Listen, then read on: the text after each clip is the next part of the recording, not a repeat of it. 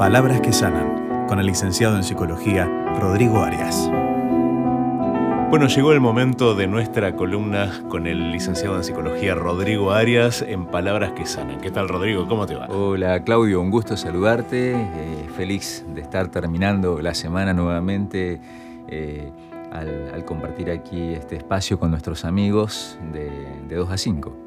Exactamente, y bueno, como siempre tratando estos temas que eh, hacen a nuestra salud mental, estos consejos, ¿no? Que nos ayudan a sortear esos obstáculos que aparecen en el camino. Claro, recordando que con toda la, la, intención, este espacio lo hemos llamado palabras que sanan, porque bueno, desde la salud este, mental, emocional, desde el ámbito de la psicología, eh, sabemos que la palabra es muy poderosa para sanar, eh, ayuda mucho realmente, eh, pero ese concepto lo tenemos antes desde el ámbito espiritual, desde la palabra de Dios. Entonces tratamos de hacer esta conexión entre la salud psicológica y espiritual y bueno, preguntarte, Claudio, preguntarte, a ver, este, va, si me dejas preguntarte. A ver. ¿Sí? Sí, vamos a hacer una concesión. Y, bueno, pero esa es una parte de la concesión. Ajá. Porque alguna pregunta un poquito más complicada puede ser. Comprometida. Comprometida. Ahí bueno, está, bien. Gracias, gracias. Por ser viernes me lo permite. Por esta vez. Por esta vez. Cuando te pasa algo imprevisto, Claudio, cuando te encontrás con con una frustración, con algo que salió mal, que no salió como esperabas, acá viene la pregunta. ¿Qué pensamientos se te disparan normalmente en la cabeza? Si lo querés decir. O si lo podés decir, si se puede decir. sí, no, está bien. algo, eh, algo aunque sea. Y es una especie de otra vez sopa, ¿no? Y a veces en el primer momento creo que soy de los que tienen una primer atisbo de ahogarse en un vaso de agua y después, bueno, me desempantano, pero eh, en el primer momento es, uy, no, no sé yo. Bueno, felicitaciones por el desempantanamiento, algo así. A veces me desempantanan también. bueno, bienvenida a la ayuda. y qué importante es que este, estemos abiertos, ¿no? A que nos den una mano cuando cuando nos sentimos empantanados. ¿sí? Eh, bueno, sí, está bueno, Claudio, eh, nos pasa, ¿no? Este, gracias por, compartir ahí, sinceramente, cómo nuestra, sí, nuestra mente eh, se dispara en, muchas direcciones que, no son las que más nos ayudan cuando nos encontramos con una frustración, con algo que nos, nos molesta, nos, nos enoja quizá. Sí, bueno, eh, es muy interesante, muy interesante em, descubrir, eh, saber de tres preguntas claves que diferencian el pensamiento optimista del, pesimista. Tres preguntas claves que de alguna manera tratamos de responder inconscientemente, no nos damos cuenta normalmente, pero ahí nuestra mente se pone a mil tratando de responder estas tres preguntas cuando nos pasan imprevistos, cuando tenemos que encontrarnos eh, con, frustraciones, con cosas que no salen como esperábamos. Estas tres preguntas serían más o menos las siguientes. Bueno, y esto responde a una investigación que se ha hecho por mucho tiempo, ¿no? Este, desde la psicología y específicamente la psicología positiva, eh, en realidad eh, desde la psicología cognitiva primero, la, línea cognitiva, después la psicología positiva, es algo bastante estudiado. Estas tres preguntas que nos aparecen en la mente cuando nos encontramos con una frustración eh, son, número uno, ¿es algo permanente? O sea, ¿cuánto va a durar esto? ¿Hasta cuándo? Número dos, ¿cuánto afecta de mi vida esto? Mm, este, eh, cuánto tiñe de mi vida, podríamos decir, ¿no? Y número tres, ¿cuánto tengo que ver yo con esto? Más por el lado de em, eh, cuánto es mi culpa.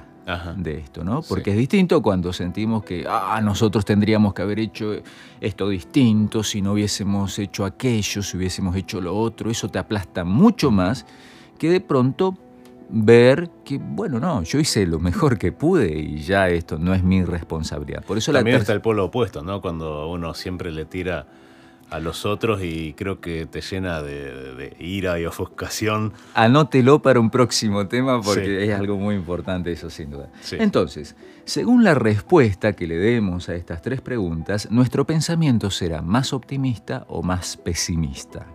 Según la respuesta que le demos a cada una de estas preguntas. Las personas que tienden al pesimismo piensan, con respecto a la primera pregunta, que sus problemas son permanentes, eternos. Ahora esto que me pasó me arruina la vida para siempre. Eh, que, nunca va a cambiar la situación. Con respecto a la segunda pregunta, sienten que ese problema, esa frustración, invade todas las áreas de su vida. O sea, eh, me pasó esto, no sé, en, el trabajo, pero está todo mal en mi vida, no solo el trabajo, ¿no? Siento, que, siento que está todo mal.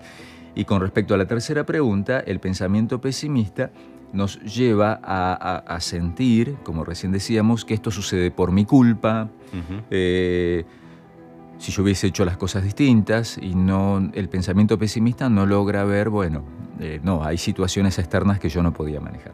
En cambio, las personas optimistas hacen lo contrario. Ven el problema como algo pasajero. Bueno, es, eh, molesto, no, me lo esperaba, no me gusta, pero es pasajero. Ya, ya se va a solucionar. Em, segundo, entienden que no tener éxito en algo, por ejemplo, no significa que soy un fracasado en todo, o sea, no permito que la dificultad tiña toda mi vida. Sí. Eh, Mm, esto se podría decir este, que es segmentar los eventos negativos. Bueno, acá y hasta acá. No dijo que esto invada el resto de las áreas de mi vida. Y por último, las personas eh, optimistas atribuyen los eventos negativos más bien a factores externos. Y ahí viene ese punto importante que mencionabas, Claudio, ¿no? que necesitamos un equilibrio, tampoco vivir Echándole la culpa de todo. Haciéndola de Pilato, ¿no? bueno, no tiene nada que ver conmigo. Pero hay un elemento importante acá para darnos cuenta, no, hasta acá me hago cargo. Después no voy a cargar esta mochila porque me, aplasta y no me ayuda. Sí, sí, sí, Veamos un ejemplo. Eh, cuando el optimista, eh, podemos, podríamos decir, pierde, pierde el trabajo, una, una situación laboral. Sí. Cuando el optimista pierde el trabajo, va a pensar algo así como, bueno, esto es temporal, eh, ya voy a conseguir otro trabajo.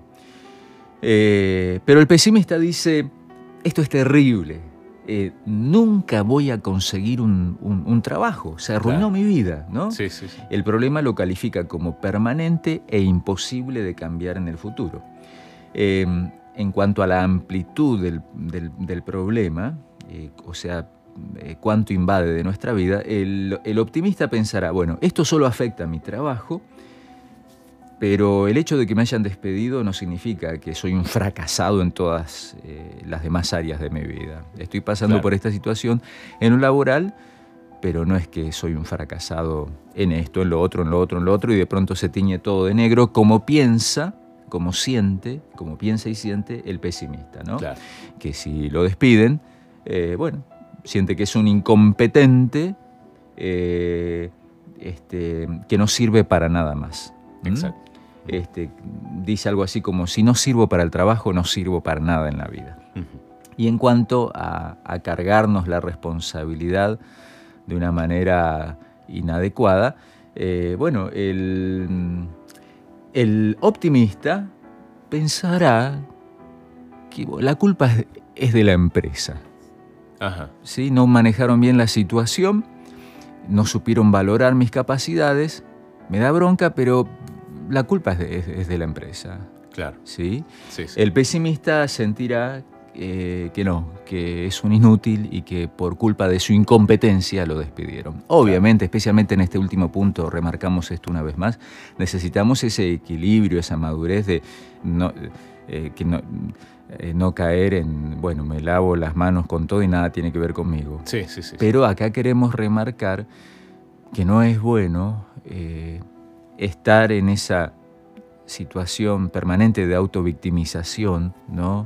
Bueno, es porque soy un inútil, porque no sirvo para nada, todo tiene que ver conmigo. Ese es el pensamiento infantil, inmaduro, de que todo tiene que ver conmigo, ¿no? Los, niños, los niñitos sienten, ¿no? Que, bueno, son el centro del mundo y todo tiene que ver con ellos. Eh, cuando maduramos tendríamos que darnos cuenta, no, hasta acá tiene que ver conmigo, el resto no lo puedo manejar, así que no me voy a cargar en este caso con esta culpa, ¿no? Por lo que los demás decidieron mal.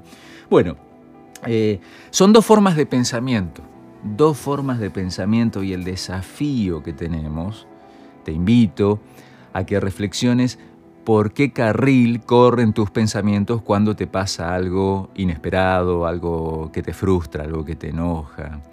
Y que le podamos pedir a Dios esa capacidad de tener un pensamiento más claro, más realista y por lo tanto más optimista. Hay algunas promesas preciosas de la palabra que sana, de la Biblia, que la verdad que son, a mí me gusta decir, terapéuticas, son promesas de la palabra de Dios realmente sanadoras. Por ejemplo, Jeremías 29:11, aferrate de ese pasaje eh, escribilo, tenelo a mano, en, eh, el celular eh, o pegado por allí. Jeremías 29:11, Dios nos dice, yo sé los pensamientos que tengo para ustedes, pensamientos de, bien y no de mal. Eh, un plan de bendición, parafraseando, para darles un futuro y una esperanza. Cuando nuestra cabeza se dispara en la dirección del carril negativo, diciendo esto no va a cambiar más, esto arruina toda mi vida y, soy un inútil y no sirvo para nada y otra vez arruiné todo. No, eh, llama al silencio a tu cabeza, ¿sí? Eh, porque Jeremías 29:11 nos dice que alguien sabe más todavía y tiene las cosas más claras que lo que dice nuestra mente de pronto cuando está eh, en, ese, en ese panorama negro, ¿no? cuando se engancha en el panorama negro y nuestra cabeza nos dice, eh, no, esto no va a cambiar más, está todo mal. No, Jeremías 29:11 nos recuerda que Dios nos dice, no, no, no, no, yo sé yo sé cómo van a seguir las cosas para tu vida. Créeme que hay planes de bien, hay planes de bendición para darte un futuro y una esperanza. Y en ese momento recordar estas tres preguntas y pedirle a Dios, Señor, ayúdame a tener tu paz en mi corazón y poner mis pensamientos con tu ayuda en el carril del optimismo. Muchas gracias Rodrigo y bueno, estos eran los consejos en palabras que sanan. Nos vemos el próximo viernes. Si Dios quiere, nos encontramos el próximo viernes.